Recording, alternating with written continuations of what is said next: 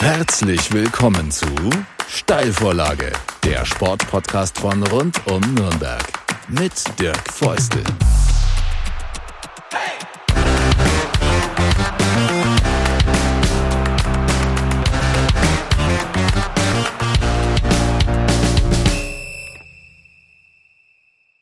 Folge 12 der Steilvorlage geht jetzt los und ich freue mich, dass ich einen Kumpel meines Gastes aus Ausgabe 11 begrüßen darf. In der Ausgabe 11 war Enrico Valentini mein Gesprächsping-Pong und heute in Folge 12 ist es Basti Dorit, Basketballprofi aus Nürnberg, Clubfan, spielt für Medi Bayreuth, ist dort Kapitän, besprechen wir alles gleich. Und äh, ich greife aber erstmal genau diesen Faden auf. Basti, schön, dass du da bist, freue ich mich sehr. Ähm, ja, du und Enrico, ihr seid Kumpels und ihr waren auf derselben Schule. Also das geht schon länger mit euch. Ja, Dirk, erstmal äh, auch äh, Servus von meiner Seite. Vielen Dank, dass ich äh, die Ehre habe. Ähm, ja, genau. Enrico kenne ich aus der Schule. Ähm, waren auf der gleichen Schule, Bertolt Brecht Schule in, in Nürnberg. Ähm, das ist eine Partnerschule des Leistungssports, so nennt sich das. Ähm, also es sind äh, verschiedenste ähm, Sportler gewesen und äh, ja, da haben wir uns kennengelernt. Jetzt äh, nicht, den, nicht mega viel Kontakt gehabt über, über die letzten Jahre, aber als Enrico ähm, zurück zum Club gekommen ist, ähm, dann über äh, soziale Netzwerke mal wieder Kontakt aufgebaut und, und seitdem eigentlich ähm, relativ regelmäßig im Austausch. Und äh, ja, von daher, ähm, mich freut es natürlich, dass, dass äh, ein echter Nürnberger beim Club ist, äh, der mit Leib und Seele da ähm, am Start ist. Äh, da kann ich mich gut mit identifizieren. Kommen wir später noch drauf. Ähm, witzig finde ich eben Enrico, Fußball, Folge 11.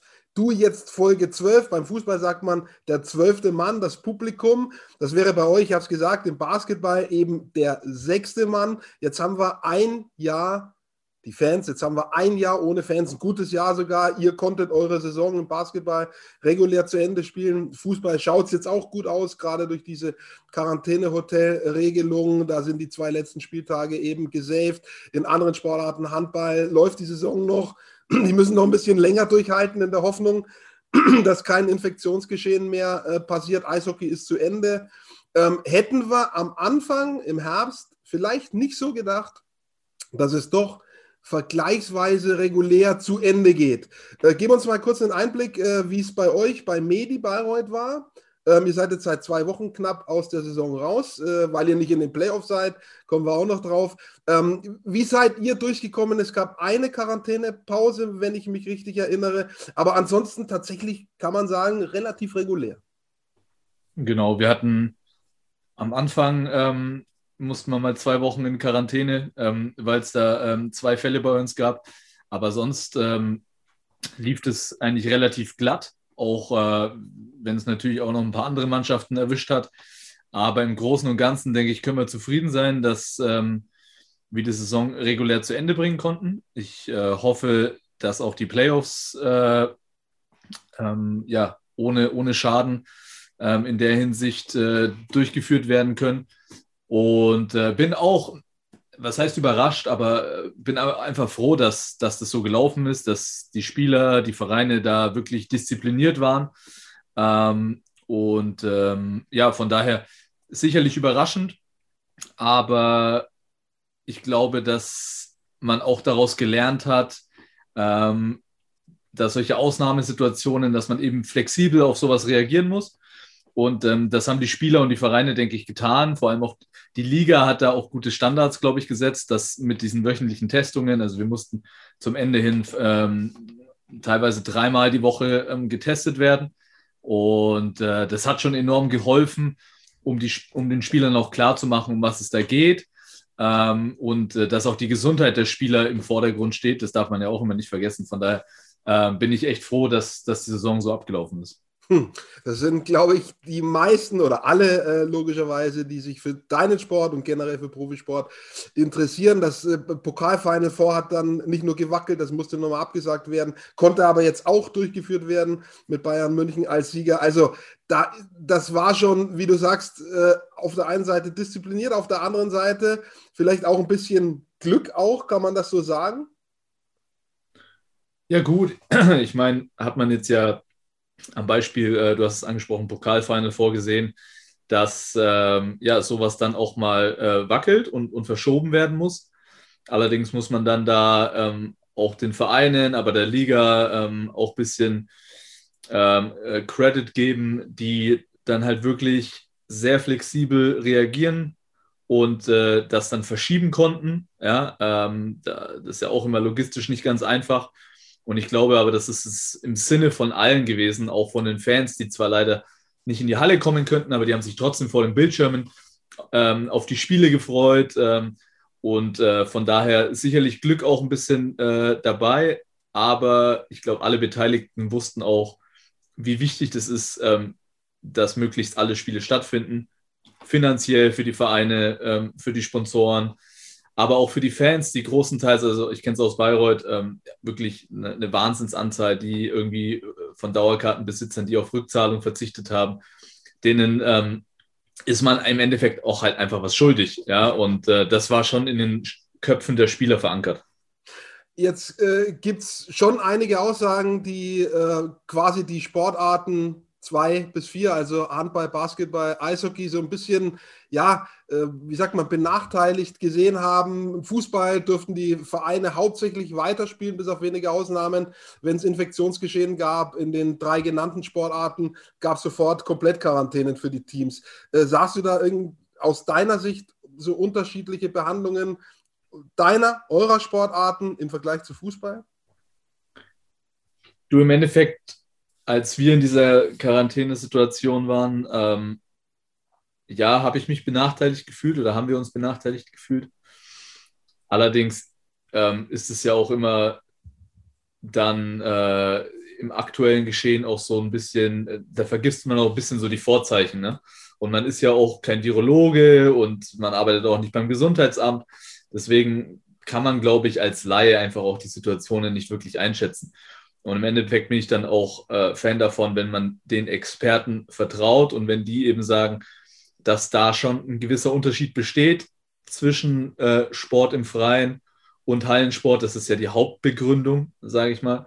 Dann äh, muss man das einfach so hinnehmen und, und äh, man muss den einfach glauben. Und ich glaube, das ist ja eh so ein, so ein Thema der Gesellschaft gewesen in der Zeit der oder immer noch andauernden Pandemie, dass ähm, ja, diese Transparenz äh, irgendwann so ein bisschen geschwunden ist bei den Leuten, die den wirklichen Experten dann nicht mehr so wirklich geglaubt haben. Und ich finde das extrem gefährlich, weil wer ist man als Privatperson, ähm, dass man äh, Leuten wie Virologen oder ähm, Intensivmedizinern oder auch teilweise Politikern ähm, da äh, irgendwie denkt, man, man, man, weiß da mehr Bescheid. Also weiß man halt einfach nicht. Gell? Und äh, von daher ähm, denke ich, ist das auch alles so, ähm, so richtig abgelaufen und läuft immer noch richtig ab.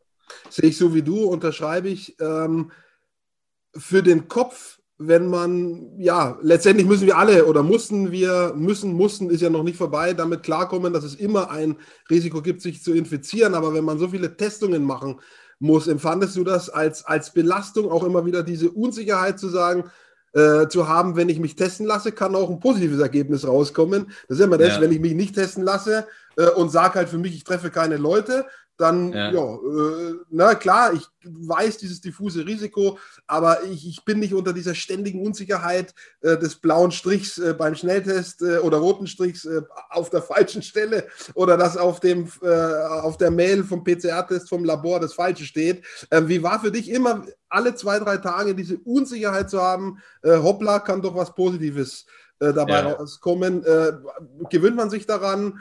Äh, ist es eine ständige Belastung? Wie muss ich mir das vorstellen? Am Anfang muss ich sagen, war das schon extrem belastend, weil man eben ähm, bei jedem Test wirklich so aufgeregt war, ey, passiert jetzt was, äh, bin ich selber betroffen, ist ein Mannschaftskollege betroffen.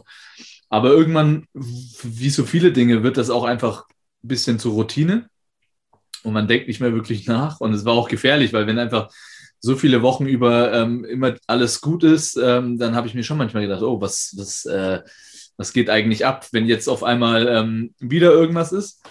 Ähm, ich fand es eher eine Belastung auch, die mussten ja, diese Tests müssen immer zu einer bestimmten Zeit, also die wurden in Bayreuth gemacht, die Tests äh, von unserer medizinischen Abteilung und mussten dann ins äh, Labor nach Berlin, weil eben die Liga da mit einem äh, Labor zusammenarbeitet, ähm, die sicherstellen kann, dass die, äh, dass die Tests auch rechtzeitig vor den Spielen und, und zu den, zu den äh, Deadlines ausgewertet werden. Und deshalb mussten die Tests auch immer zu bestimmten Zeiten unter der Woche stattfinden, die halt nicht immer kompatibel waren mit dem Trainingsplan, würde ich jetzt mal sagen. Und zum Ende der Saison, ähm, das mag jetzt vielleicht für Außenstehende ein bisschen lächerlich klingen, aber ist sind solche, dass, wenn du für so einen Test extra dann in die Halle fahren musst, obwohl du gerade einen freien Vormittag hast, ähm, das wird eher irgendwann zur Belastung. Ja? Und ähm, wie gesagt, jeder, der in so einer Saison mal drin ist, zum Ende der Saison ist sowohl körperlich auch mental irgendwann so, nähert man sich dem Ziel und dann werden, dann gewichten sich solche Dinge ähm, immer stärker. Von daher war das so am Ende so ein bisschen das Ding, aber da muss man auch sagen, ähm, äh, muss ich auch den Hut vor unserem Verein ziehen, auch vom, vom äh, Trainer-Staff, die dann schon versucht haben, die Trainings so um die Tests ein bisschen rumzuplanen, sodass das für uns so äh, angenehm wie möglich ähm, ist. Und äh, ja, am Ende sind wir da alle gut durchgekommen. Von daher, ähm, die, die größte Belastung war es jetzt nicht. Und am Ende des Tages muss man ja auch sein, war ich ja auch in der, oder sind wir auch in der glücklichen Situation gewesen, so oft getestet zu werden, dass wir als auch zum Beispiel meine Familie zu Hause dann in Anführungszeichen relativ safe sein konnten. Ähm, und das nimmt natürlich auch ein bisschen Druck. Also es ist so ein bisschen zwiespaltig gewesen. Äh, und ich glaube, einem kann man an so einer Stelle auch mal Dank sagen, eurem Teammanager. Du kennst ihn noch besser als ich, der, glaube ich, äh, jedes kurz vor jedem Wochenende äh, mal nach Berlin gepaced ist. Unter der Woche weiß ich nicht, aber eben genau unter dem von dir angesprochenen Zeitdruck, das rechtzeitig ja. sozusagen in trockenen Tüchern zu haben mit den Deadlines, der dann eben immer vor den Spielen nach Berlin gepaced ist. ja, genau, der Dresel, ähm, so ein bisschen Teamorganisator. Ähm, musste dann immer die Tests äh, direkt, ist direkt auf die Autobahn. Ich weiß gar nicht, wie, ich glaube, er hat mal erzählt, er ist irgendwie 30 Mal Berlin hin und zurück diese Saison gefahren. Äh, teilweise war es auch noch möglich, das mit so DHL Medical oder so zu verschicken. Oft halt aber auch nicht. Und äh, ja, also der hat da schon auch ähm, ja, einen Wahnsinnsjob gemacht.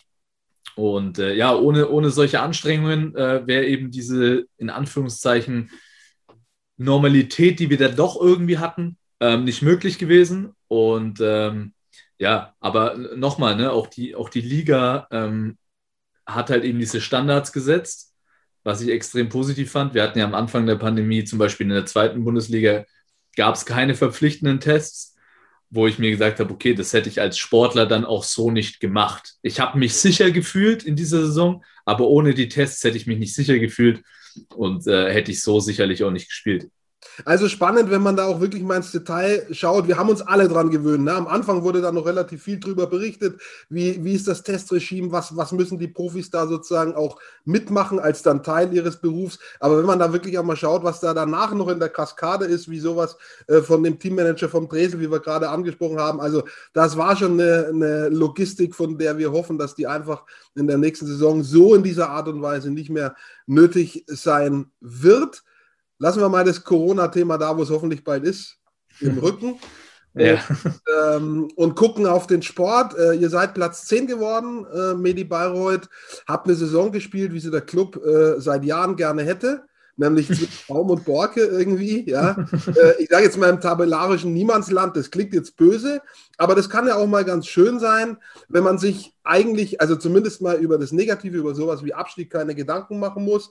Und äh, wir haben zumindest schon mal die Corona-Voraussetzungen äh, diskutiert. Dazu gehört ja eben auch, dass ihr eine, ja, auch von den finanziellen Bedingungen sehr eingeschränkte Saison spielen musstet, äh, viel kurzfristiger Kaderplanung betreiben äh, konntet und so weiter und so fort. Also es war ja eine enorm herausfordernde Saison in jeder Hinsicht und die habt ihr quasi problemlos abgeschlossen.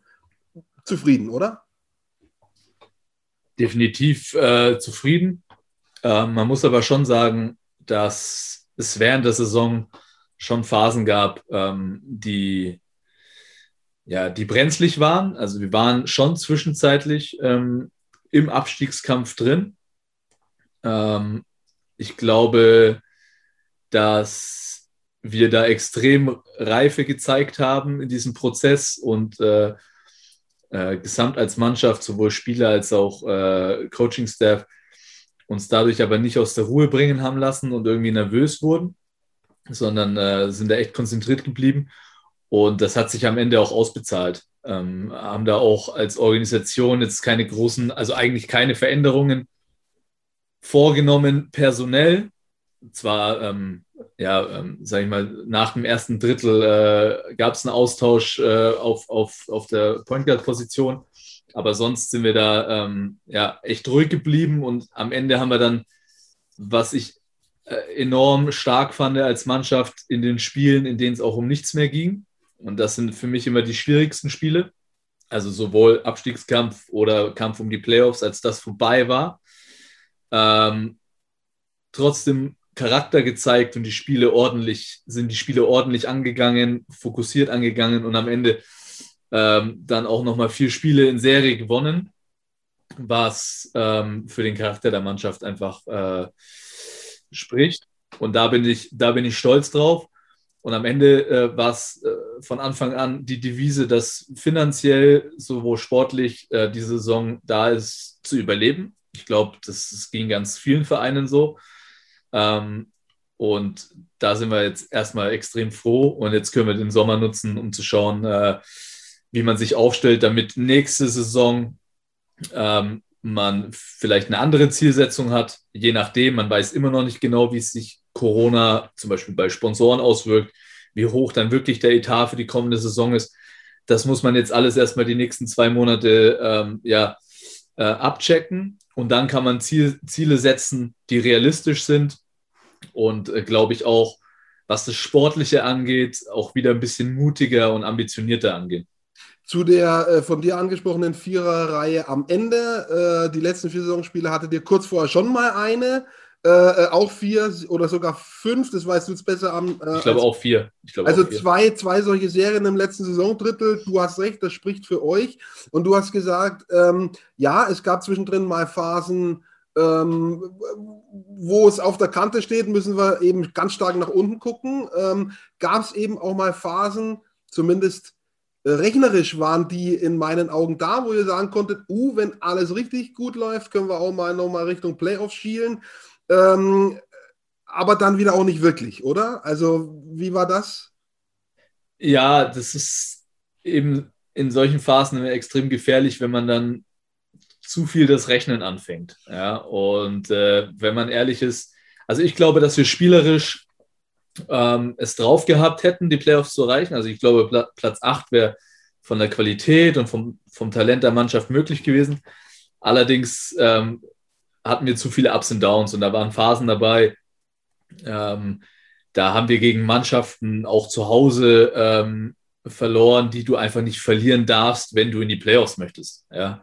Und äh, von daher wäre es am Ende nochmal schön gewesen, wenn es da, ähm, wenn es vielleicht dann noch gereicht hätte.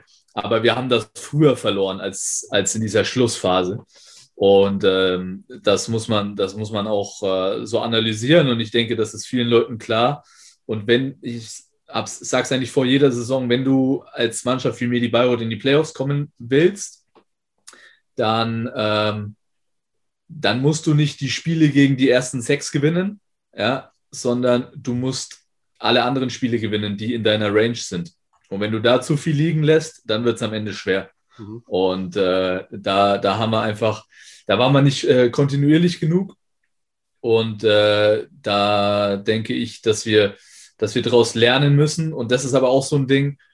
Deswegen hoffe ich auch, dass man ja schon einen größeren Teil der Mannschaft behalten kann, weil das natürlich dann das Leben einfach einfacher macht. Ja, also ist, wenn du jedes Jahr eine neue zusammengewürfelte Mannschaft hast, dann hast du immer eine gewisse, gewisse Phasen in der Saison, wo du eben nicht so gefestigt bist. Und äh, deswegen hoffe ich, dass man da ähm, den einen oder anderen Spieler nächstes Jahr wieder in unseren Reihen sieht. Aber ähm, das hängt natürlich auch wieder von vielen Faktoren ab. Ich habe jetzt gerade nochmal geguckt, deswegen äh, auch hier mal kurz meine Augen woanders hingelegt, ob du 29 äh, C oder D wirst, jetzt Anfang Juni. Ähm, du hast bald Geburtstag ähm, und ja. ich müsste, wenn ich hier richtig äh, rechne und wenn hier Wikipedia das schreibt, ich kann mir immer die Jahreszahlen nicht merken, dann müsstest du 32 werden. Ist das so korrekt? Ja, das ist so ähm, korrekt. Ich spreche das deswegen so konkret an, weil du kennst deine Stats besser als ich. Äh, aber jetzt sagen wir mal mit über 30, ich, ich, weiß nicht, war das statistisch deine beste Saison? Hattest du eine, die besser war? Also da waren äh, nochmal richtig heiß dabei, zum Beispiel äh, punktemäßig äh, Karriere-High in äh, Fechter, Gießen. war das? Gießen. Gießen. 33 ja. Punkte, das habe ich mir gemerkt. Ähm, ja. und, und andere, andere Double-Doubles und, und wirklich richtig gute Werte. Ich weiß nicht, ob du eine bessere äh, Saison hattest, statistisch, sag's uns. Äh, und wenn nicht, äh, ganz persönlich wirklich jetzt nur auf dich geguckt, äh, eine richtig gute Saison gespielt, oder? Ja, also ich glaube, sowohl statistisch als auch ähm, ja, allgemein, glaube ich, war es meine beste Saison. Ähm, das, äh, das kann man schon definitiv so sagen. Und äh, bin ich auch froh. Ähm, und das, die Saison hat mir persönlich natürlich auch eine Menge Spaß gemacht dadurch. Ähm, das ist immer so als Sportler, dass du natürlich auf der, auf der einen Seite willst, dass die Mannschaft erfolgreich ist. Aber ähm, das ist auch, äh, glaube ich, kein Geheimnis, dass äh, wenn man selber einfach gut spielt, dass ähm, ja, das Leben deutlich mehr Spaß macht. Äh, und, und das war dieses Jahr auf jeden Fall so. Ich ärgere ich glaube, mich das, lieber, weißt du? Ich. nee, ich, äh, das, das Ding ist, ich, ich glaube, das hängt auch mit vielen Faktoren zusammen. Ne? Ich, ich bin jetzt in einem Alter, wo, wo man schon viel Erfahrung gesammelt hat. Körperlich fühle ich mich eigentlich äh, auch recht gut. Ich habe so viele Minuten gespielt wie noch nie, teilweise auch spielen müssen, äh, weil es personell eher angespannt war. Ähm, und äh, ja, höre auch nie auf, äh, an meinem Spiel zu arbeiten. Also bin schon einer, der, der sich da auch immer weiterentwickeln muss und oder will und bin auch ähm, der Meinung, dass das unabhängig vom Alter ist. Ja, ähm, natürlich wird es irgendwann schwer, ähm, schneller oder schneller zu werden oder höher springen zu können. Aber es gibt immer Dinge, die man verbessern kann, egal wie alt man ist. Und äh, das ist so ein bisschen meine Philosophie und ich bin einfach froh, dass ich das diese Saison auch, äh, ja, auch gezeigt hat. Schade natürlich, dass ähm, ja, bei dem einen oder anderen Spiel keine Fans dabei sein konnten, weil das natürlich für einen persönlich schon noch mal immer geiler ist, wenn man ein bisschen von den Fans noch gefeiert wird äh, und nicht nur irgendwie äh, ein paar Nachrichten auf Social Media bekommt. Aber ähm, im Sport ist es halt auch so, das Ding ist jetzt gegessen. und äh, ab der kommenden Saison muss man sich wieder neu beweisen. Von daher ähm, ja, ist es jetzt auch wieder schon wieder Schnee von gestern. Ich meine, irgendwann verfestigt sich das sicher, äh, wenn lang genug dauert, so, so ein Formhoch. Äh, aber also hast du an irgendeinem Punkt mal gemerkt, schon als sich das entwickelt hat, wo die Saison läuft's gut? Und kannst du das auf ja, keine Ahnung, äh, noch auf irgendwas zurückführen, wo du sagst, keine Ahnung, vielleicht bist du irgendwie freier im Kopf als in den anderen Jahren oder irgendwie sowas. Also gibt es da nochmal einen Special-Grund, außer dem, dass man eh an vielen Dingen wirklich auch im Training arbeiten kann? Ne, ich glaube, ein wichtiger Punkt ist, ähm, dass ich mich von Anfang an als Nummer eins auf meiner Position gesehen habe, als äh, unangefochtener auch Anführer der Mannschaft.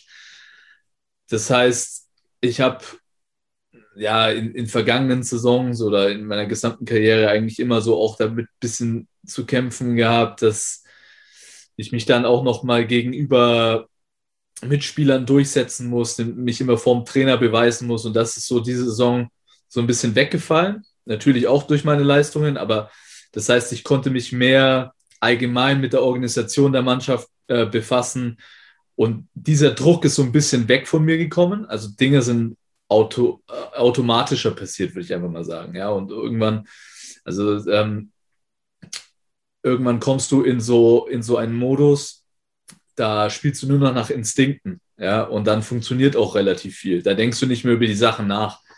Und äh, das ist einfach, das ist ein schönes Gefühl. Ich glaube, das kann jeder Sportler ähm, bestätigen, dass wenn du in diesen Modus schaltest, dann äh, fühlst du dich einfach geil. Und, äh, und das war auch so. Und das ist dann auch da habe ich dann gemerkt, okay, ich habe einen Schritt nach vorne gemacht, auch wenn ich dann mal ein Spiel hatte, was vielleicht ein bisschen schlechter war, habe ich dieses Spiel nicht an mich rangelassen. Ja. Und das hat mich einfach gezeigt, dass ich in diesem Prozess einfach eine Stufe weitergekommen bin. Und ähm, ja, deswegen ähm, ja, glaube ich, dass, dass ich einen, einen, großen Schritt nach vorne gemacht habe und äh, hoffe dann noch, dass ein paar, paar folgen können. Also ist dir jetzt dieser Satz, das Vertrauen des Trainers, der Verantwortlichen zu spüren, der ist dir jetzt gerade in dieser Saison gar nicht fremd. Also ist genau ein Grund, warum das jetzt nochmal die Dorit-Rakete gezündet hat. Ja, und vor allem wurde ich halt auch in die Pflicht genommen. Äh, das das finde ich auch, also ne, ich war immer zu den wichtigen Momenten auf dem, auf dem Feld gestanden und, und äh, konnte Verantwortung übernehmen. Und das ist auch was, was ich möchte. Ähm, das heißt jetzt nicht, dass ich dann in den entscheidenden Phasen immer ähm, die Würfe draufknallen will, sondern ich will als Kapitän und als Anführer der Mannschaft in den entscheidenden Momenten äh, die Mannschaft lenken und äh, das geht mal gut und geht mal nicht gut, aber ich habe immer über die gesamte Saison dieses Vertrauen gespürt und ähm, bin froh, dass ich das Vertrauen auch zurückzahlen konnte. Äh, jetzt muss ich ehrlich gestehen, womit ich mich nicht so beschäftige, und das ist möglicherweise ein Problem des Basketballs, ist die Nationalmannschaft, weil sie vielleicht auch nicht so den, den Status hat wie in anderen Sportarten. Ähm, wenn man wenn du so eine Saison spielst wie dieser, ist es ein Thema. Du warst ja schon in der Nationalmannschaft. Äh, es gibt jetzt im Fußball äh, das Megathema schon seit Monaten. Äh, soll Thomas Müller zurückkehren? Äh, ein Alter übrigens, ja, mit, mit dir. Äh, weiß jetzt nicht genau, ob er 32 oder 31 ist, aber das ist äh, Same Age. Ähm, der auch überragende Werte hat, unfassbar gut. wahrscheinlich auch die beste Saison oder eine seiner besten Saisons spielt. Also man kann es vergleichen und da gibt es eben aus der Öffentlichkeit ganz laute Stimmen, die sagen, Müller in die Nationalmannschaft gibt es Rufe Doret in die Nationalmannschaft in dir drin, äh, aus der Szene sozusagen in, im Business, im Basketball, aus der Liga, ähm, ist tatsächlich was, womit ich mich jetzt so gar nicht beschäftige. Ja, ähm, na gut, äh, ich war, ich habe über, ich habe über 80 Länderspiele gemacht mit deutlich schlechteren Werten. Von daher, ähm, ja, gibt es sicherlich äh, Rufe, aber im Endeffekt entscheide ich das nicht. Und ich glaube, dass ähm, die Nationalmannschaft für sich einen Weg ähm, gesucht hat. Ähm, sie wollten viele junge Spieler haben, ähm, gerade jetzt in diesen äh, Qualifikationsfenstern, wo es ja um nichts ging, ähm, um, um die jungen Spieler einfach mal auszuprobieren. Jetzt steht ähm, ein Olympia-Qualifikationsturnier vor der Tür. Ich glaube, es ist nicht ganz klar, welche NBA-Spieler, welche Euroleague-Spieler ähm, da anreisen werden.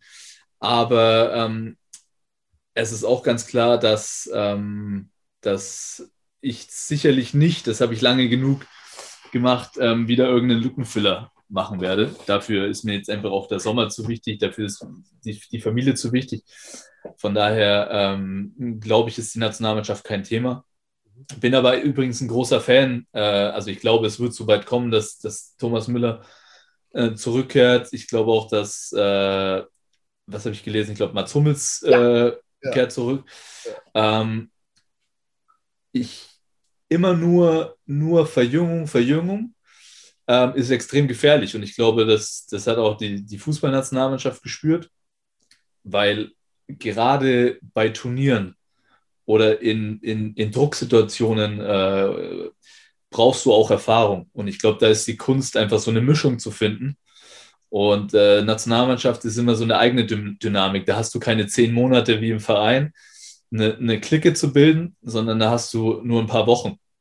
Und äh, ich glaube, so eine Clique zu bilden, da bin ich genau der richtige Mann. Ich glaube, ich kann eine extrem gute Stimmung in eine Mannschaft bringen kann viel Erfahrung mit reinbringen. Deswegen ähm, glaube ich, könnte ich extrem helfen.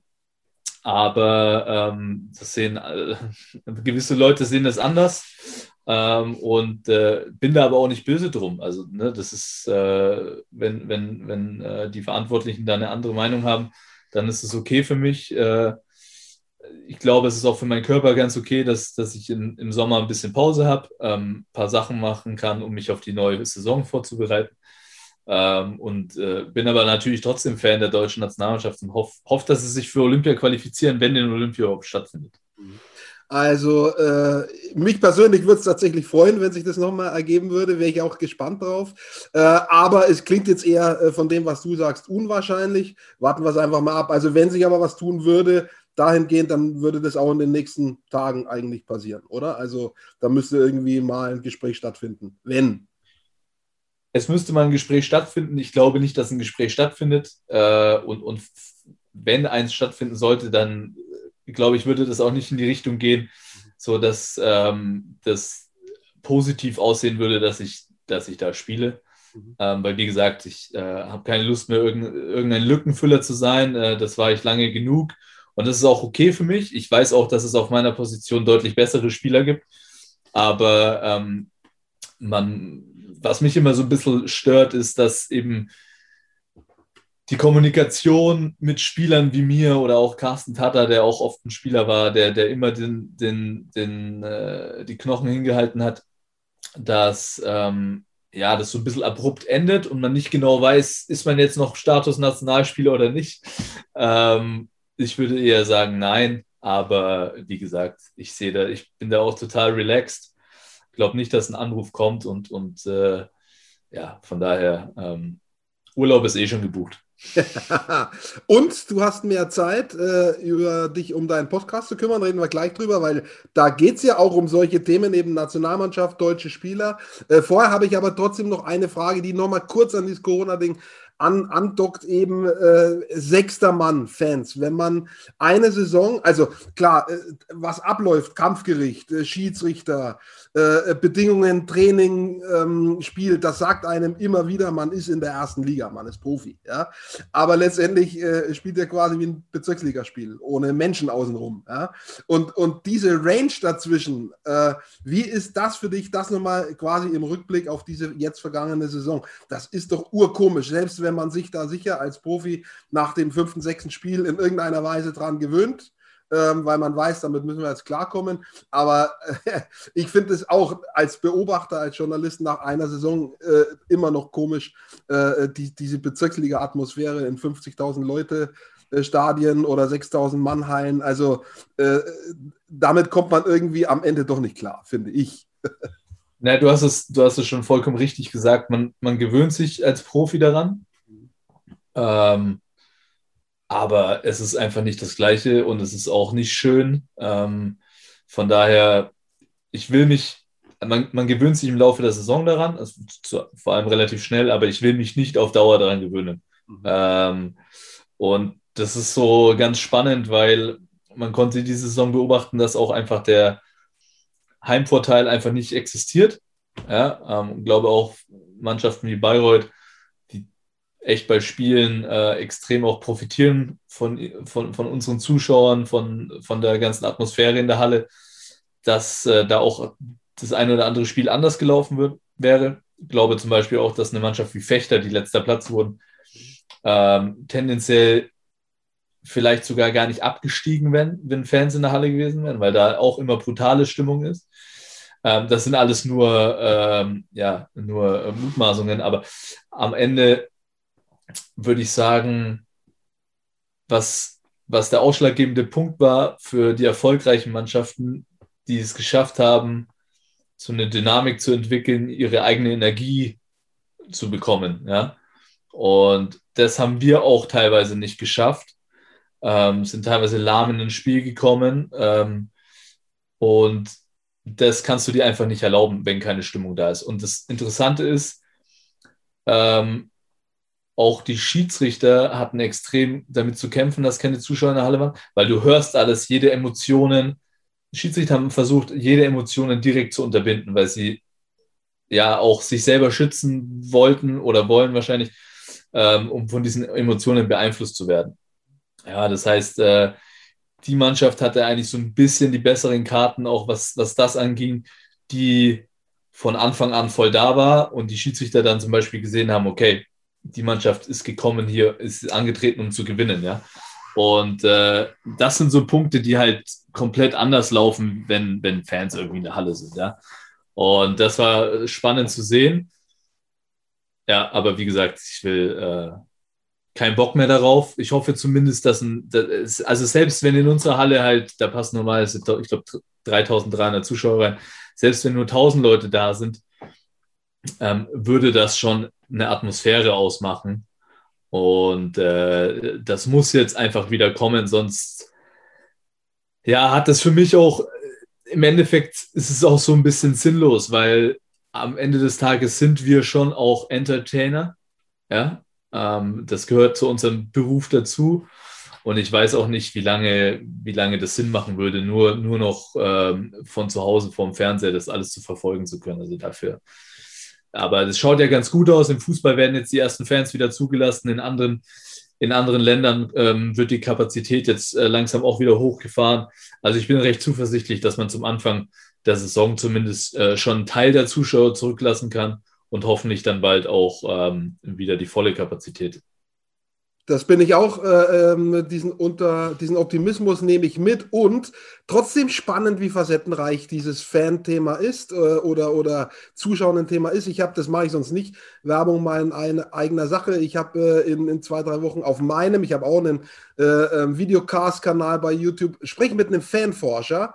Das ist sehr, sehr interessant äh, äh, da habe ich schon ein Vorgespräch gehabt, der beleuchtet ganz viele Facetten aus der Sicht äh, oder im Zusammenhang mit Fans. Also es ist ein unglaublich spannendes Thema. Auch wir haben es jetzt sozusagen aus der Sicht des Sportlers gehört und aus der Sicht äh, der Fanperspektive. Also das kann ich, kann ich empfehlen. Das wird spannend. Freue mich drauf auf dieses Gespräch. Und jetzt sind wir okay. schon bei Werbung für andere Pod- und Videocasts. Du machst auch einen zum Thema Basketball und der hat den wie ich finde, äh, vielsagenden Namen In Your Face, ein äh, Basketballspruch eigentlich, ähm, nicht nur eigentlich, sondern ganz sicher, äh, wo man sagt, sozusagen im, im direkten 1 gegen 1 den Wurf zu nehmen, ins Gesicht, der deutsche Begriff dafür.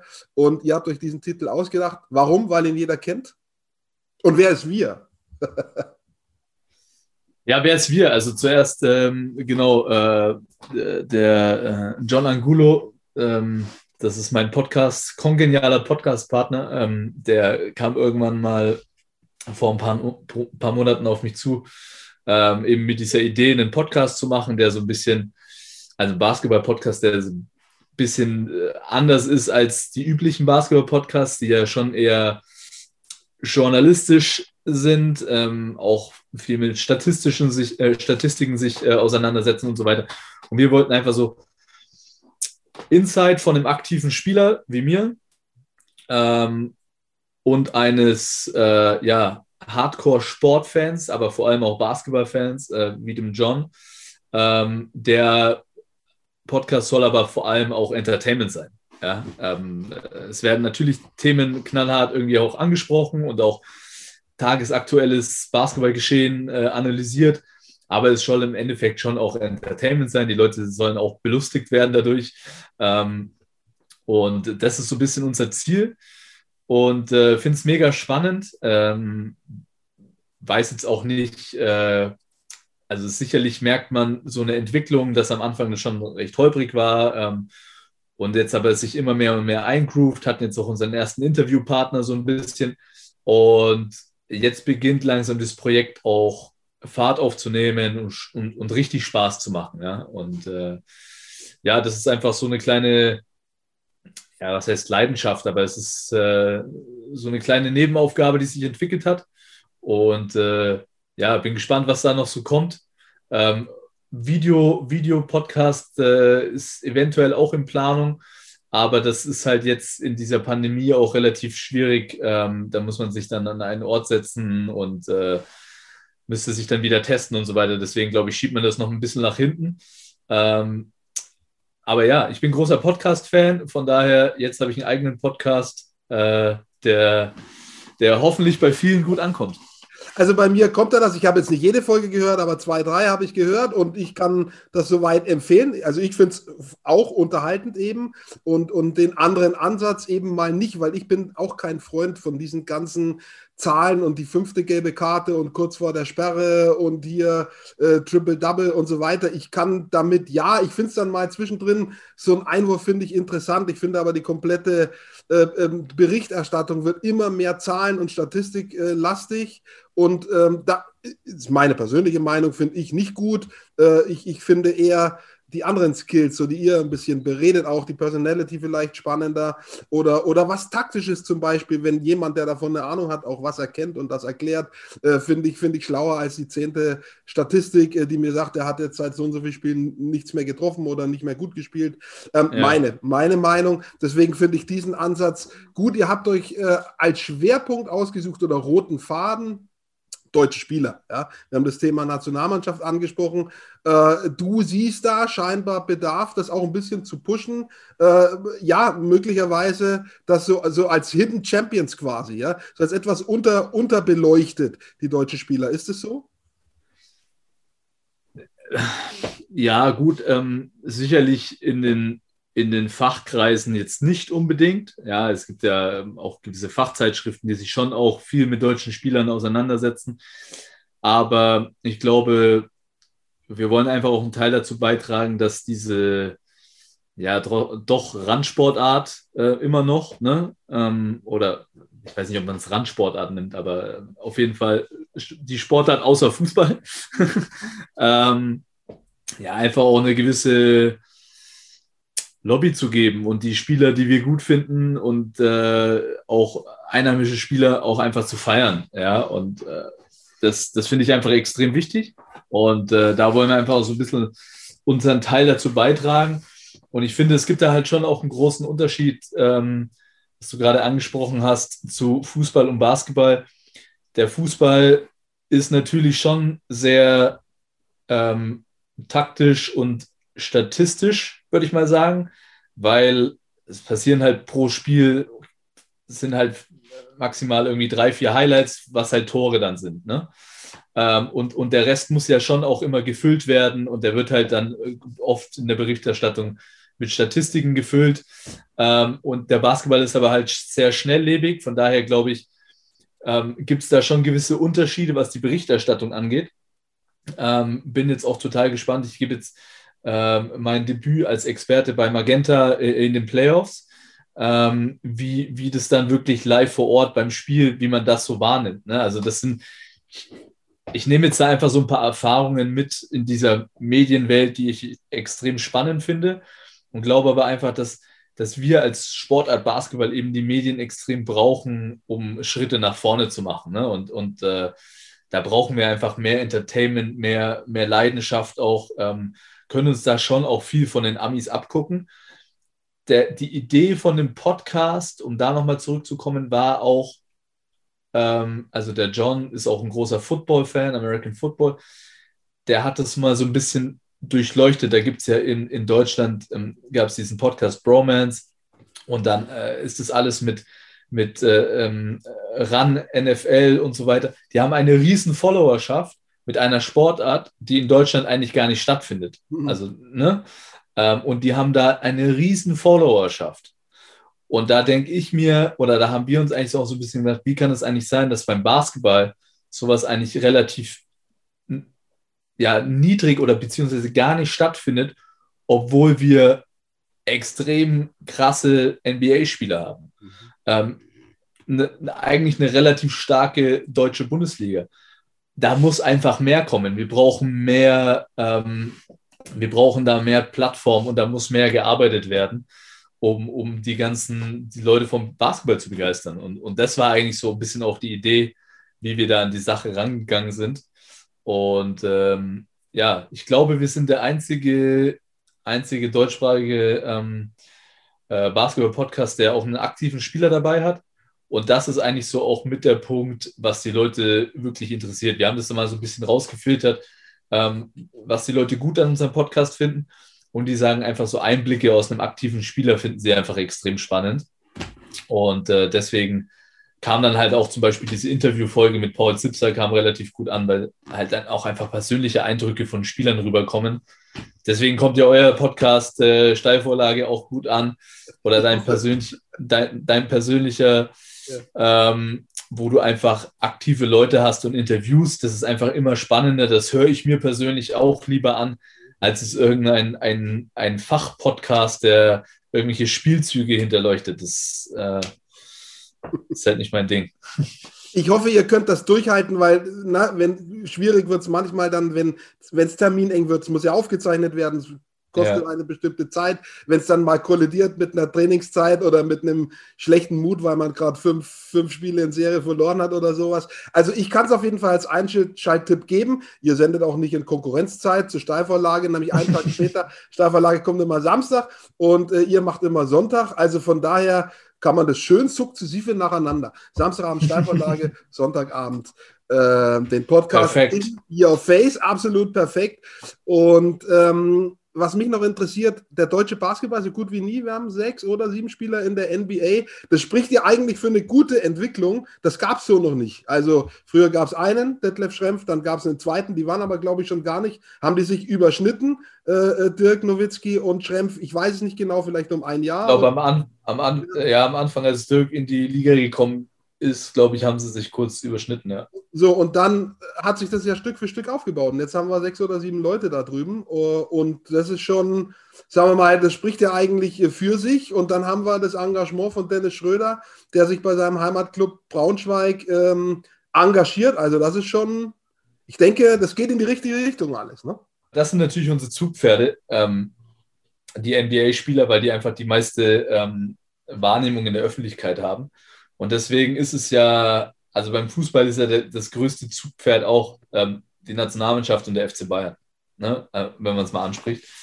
Und ähm, deswegen ist es für uns eigentlich extrem wichtig als Sportart, dass wir es schaffen müssen, mit der Nationalmannschaft Erfolge zu feiern. Man, man sieht es immer wieder, finde ich, im Handball oder auch bei der, bei der Eishockey-Nationalmannschaft, als die Eishockey-Nationalmannschaft äh, in Tokio, nee, nicht in Tokio, äh, wo war es, wo sie, wo sie Olympia geholt haben? Ich weiß es gar nicht mehr, wo.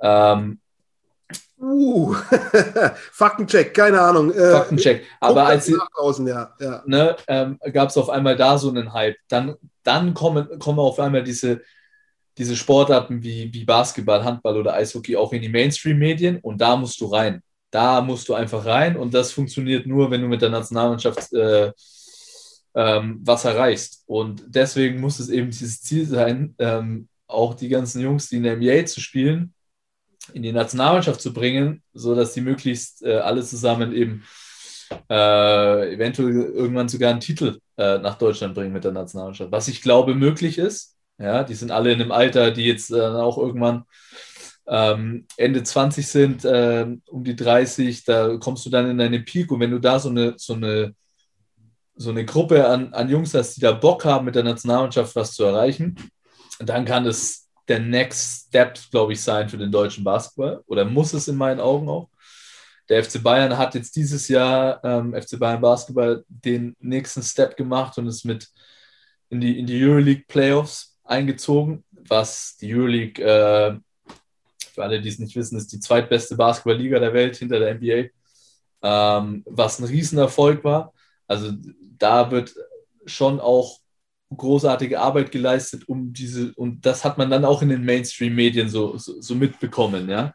Und das ist einfach ein großes Ziel, dass du da rein musst. Ja. Und äh, deswegen, ich sag mal so, ähm, ich glaube, dass in den nächsten Jahren richtungsweisend wird, ähm, ob wir ob es auch mal ein NBA-Spieler schafft, wieder einen Titel zu gewinnen. Das war so das nächste Ding, auch was, was Dirk dann nochmal nach vorne gebracht hat, als der mit der das die Meisterschaft gewonnen hat.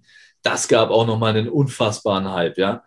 Und das ist eben extrem wichtig für so Sportarten äh, wie uns. Ja, jetzt hast du beim Eishockey hast du den, den Leon Dreiseitel. Ich glaube, der ist so das Steckenpferd, ne? Ähm, und und ähm, du brauchst eben auch Typen. Wir haben eben Dennis Schröder auch einen Typen, ja, den zwar Leute auch teilweise nicht so gut finden, aber viele Kids, die den halt richtig geil finden. Und der engagiert sich dann in seinem Heimatverein wie Braunschweig, was ein, im Endeffekt eine sehr, sehr geile Sache ist, ja, weil ähm, der, der bringt da auch mal dann noch so ein Stückchen Glamour in die BWL und das ist einfach, das ist einfach wichtig. Und zu Nowitzki noch, ich weiß nicht, ich glaube, er ist unter den statistisch, wir haben vorhin unter Statist, über Statistik geredet, unter den Top 10 oder 15 Spielern ever in der NBA. Ja, also mit allem, was er erreicht hat. Also es ist unfassbar gut. Muss man sich immer wieder vor Augen führen. Bei all den Größen, die da drüben aktiv waren und sind, hat er das unter die, ich glaube sogar unter die Top 10 geschafft, statistisch, was die, die Anzahl der Punkte betrifft. Also unfassbar gut, was der geleistet hat. Ja, da würde ich mir schon auch so ein bisschen wünschen, dass der vielleicht auch mal ein bisschen aktiver auch ins, ins deutsche Basketballgeschehen ähm, ähm, einsteigt, also in welcher Form auch immer, ne? aber ähm, ne, er ist jetzt, glaube ich, Botschafter für die EM in Deutschland vom DBB, aber das ist einfach wichtig, dass es so Galionsfiguren, die auch einfach wirklich äh, in, der, in der Öffentlichkeit stehen, dass die auch den deutschen Basketball mitpushen. Ja, das, das brauchst du einfach. Und ähm, dann, dann hast du, glaube ich, auch echt eine gute Chance als Sportart, ähm, dich eventuell auch irgendwann mal ein bisschen so von Handball und Eishockey noch so ein bisschen abzusetzen und so die zweite Sportart in Deutschland zu werden. Das soll, glaube ich, sollte so allgemein das Ziel ähm, vom Basketball in Deutschland sein. Ich habe noch zwei Fragen zu Podcasts und Medien. Frage 1. Äh, hast du Blut geleckt? Weil du hast ja eigentlich so äh, ein bisschen so Vorabsprachen mit Medi Bayreuth nach deiner aktiven Zeit da dann auch tätig zu sein für die Organisation.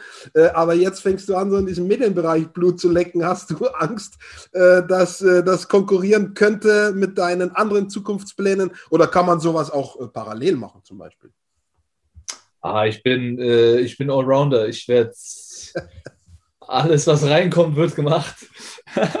Nein, also ich glaube, ich glaube, dass das ein oder andere. Also natürlich kommt es dann drauf an, nach der Karriere, was, was ich dann wirklich mache. Beim, also ich bin mir ziemlich sicher, dass ich beim Verein Medi Bayreuth bleiben werde, was einfach eine Herzensangelegenheit ist und ich glaube, wir auch voneinander profitieren können.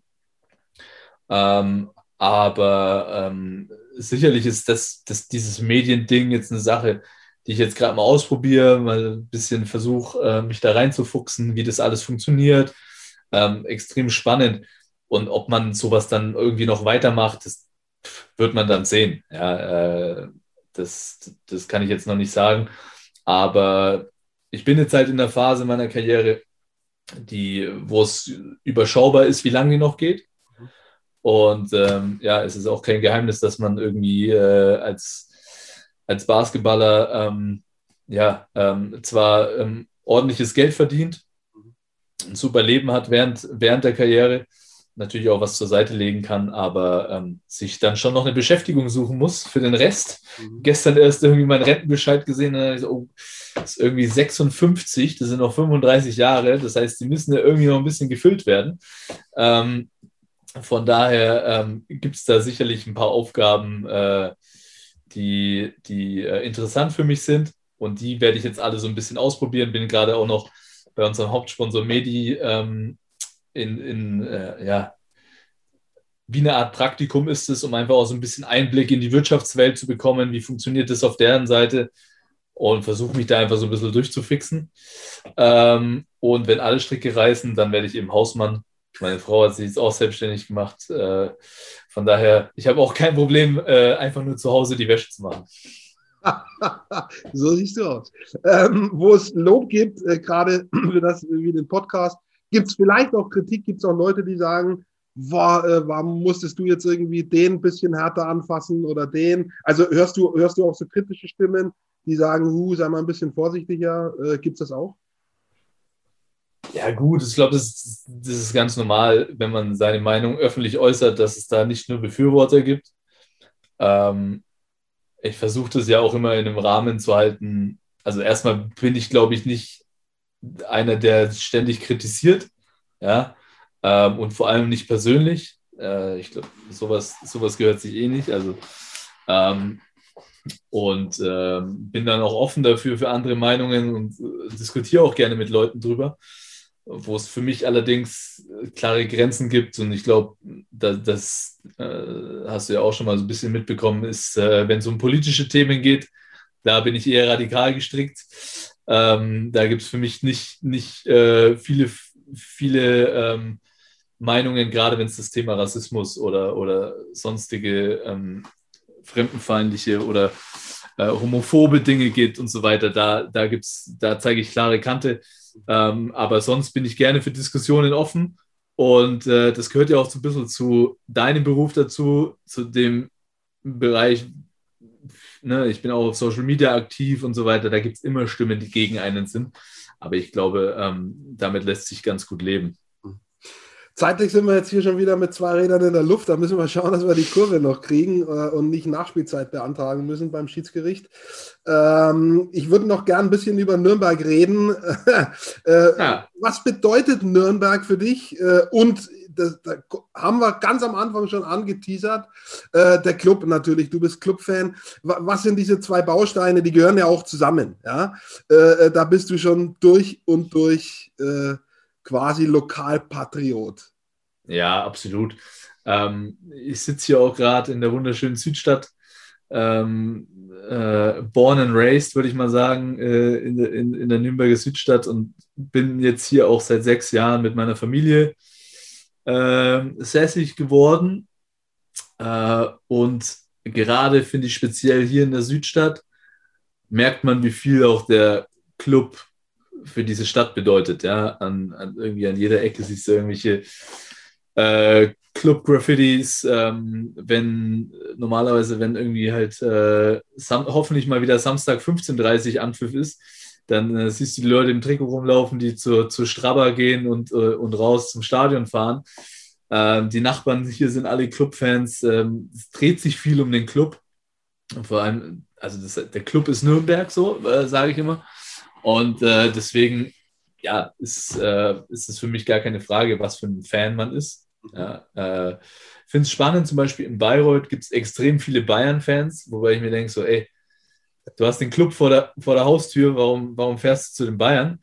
Ähm, aber das sind dann halt die, äh, die berüchtigten Erfolgsfans. Die, ähm, nee, es ist Heimat, der Club ist für mich Heimat. Ich bin äh, früher als kleiner Bub mit dem Vater irgendwie äh, ins Stadion gegangen. Von daher äh, ist es einfach Herzensangelegenheit.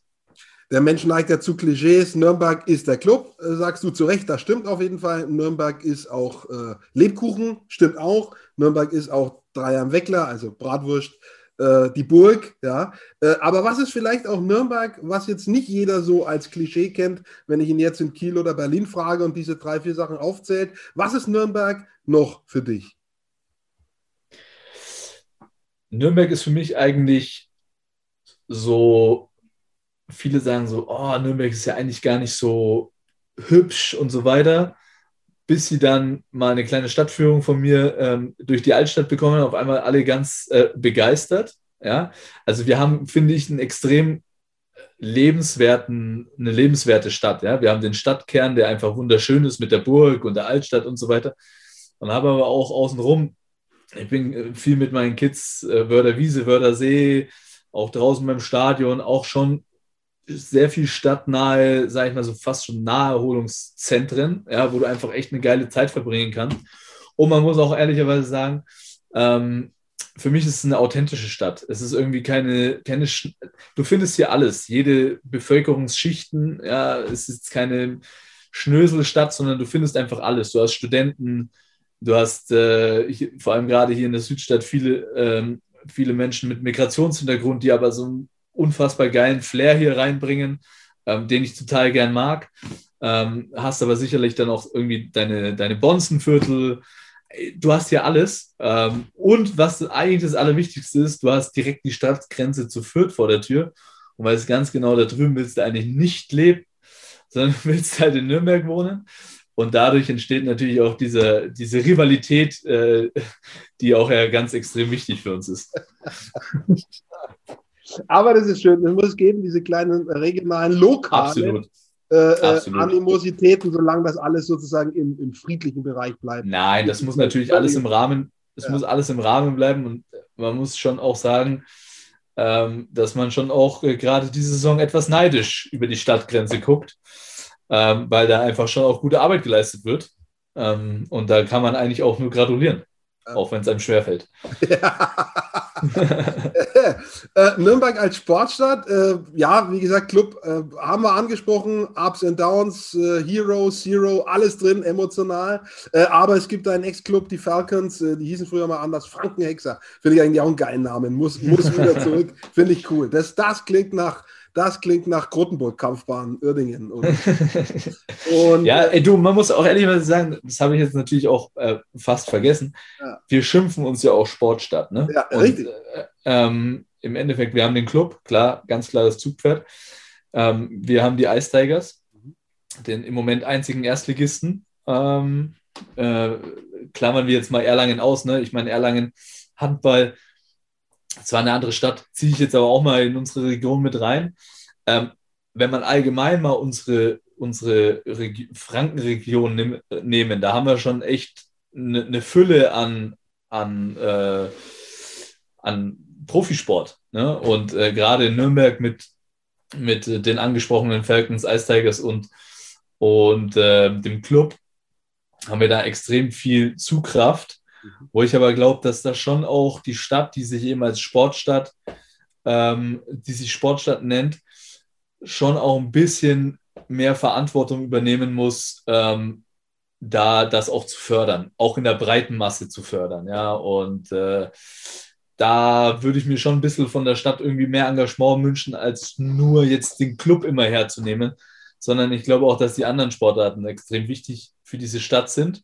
Ähm, und äh, bin da schon auch, auch eng verbandelt mit, mit den Falcons, ähm, die, ja, die ja auch keine einfache Saison hinter sich hatten. Mein bester Kumpel spielt da und äh, hoffe, dass auch, dass auch die irgendwann, ähm, ja, vielleicht auch mal in der ersten Liga da sind, weil äh, eine Stadt wie Nürnberg braucht eigentlich auch eine Erstliga-Basketballmannschaft in meinen Augen. Ja, und äh, ähm, hoffe, dass das irgendwann ähm, für, vielleicht mal passiert.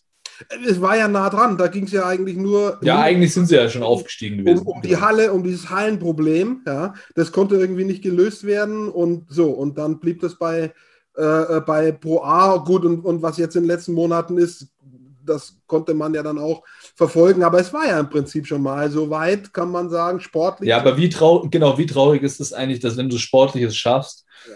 dass es eben dann nicht möglich ist, in einer in einer Großstadt wie Nürnberg, ich meine, wir haben über 500.000 Einwohner, dass es nicht, dass es da keine Halle gibt, wo zumindest vorübergehend ähm, bis eine eigene Halle, die ja jetzt fertiggestellt wird, ähm, ähm, Erstliga-Basketball gespielt werden kann. Ja? Und äh, das sind einfach so Dinge, die, die stören mich, wenn man sich als Sportstadt mhm. schimpft. Ja, und äh, da haben wir einfach extrem großes, großen Nachholbedarf. Ähm, und äh, so viel kann ich auch schon verraten. Es äh, gibt auch äh, ja, Überlegungen, ob man, ob man, ob ich da nicht auch äh, irgendwo mal ein bisschen mit einsteige, um ein bisschen was zu helfen.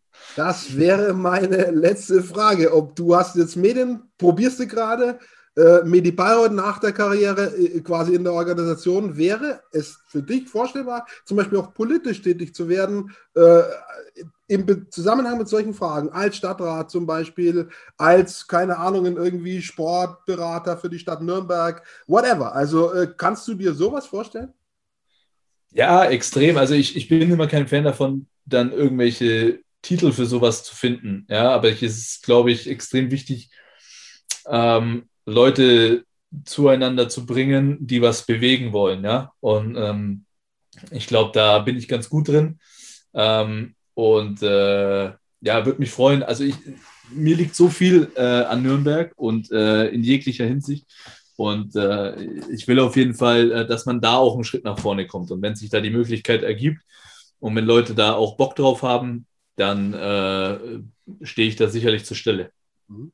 Äh, Genauso kenne ich dich.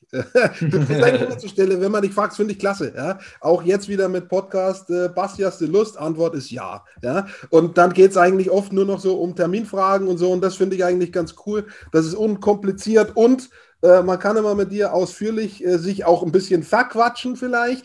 Äh, haben jetzt schon wieder über eine Stunde äh, uns vielleicht auch verquatscht, ganz viele Dinge beredet, ganz viele auch nicht. Man kann an, an jedem Satz fast, den du sagst, könnte man anknüpfen und ein neues Thema äh, aufmachen, eigentlich, weil so viele spannende Sachen dabei sind. Aber es gibt ja noch mehrere Ausgaben der Steilvorlage und dann kann man ja äh, da, du warst auch schon mal da im letzten Jahr, zumindest im Vorgänger sozusagen. Ähm, genau. Und dann, dann kann man das ja auch wiederholen, eben in die beantragte Nachspielzeit gehen.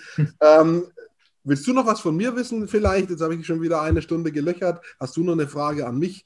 Äh, ansonsten äh, können wir hier den Deckel drauf machen. ähm, die einzigen Fragen, die ich an dich habe, die schicke ich dir lieber privat. nee, äh, auch von meiner Seite vielen Dank, dass ich äh, bei euch zu Gast oder bei dir zu Gast sein durfte. Äh, war mir natürlich wieder ein Fest.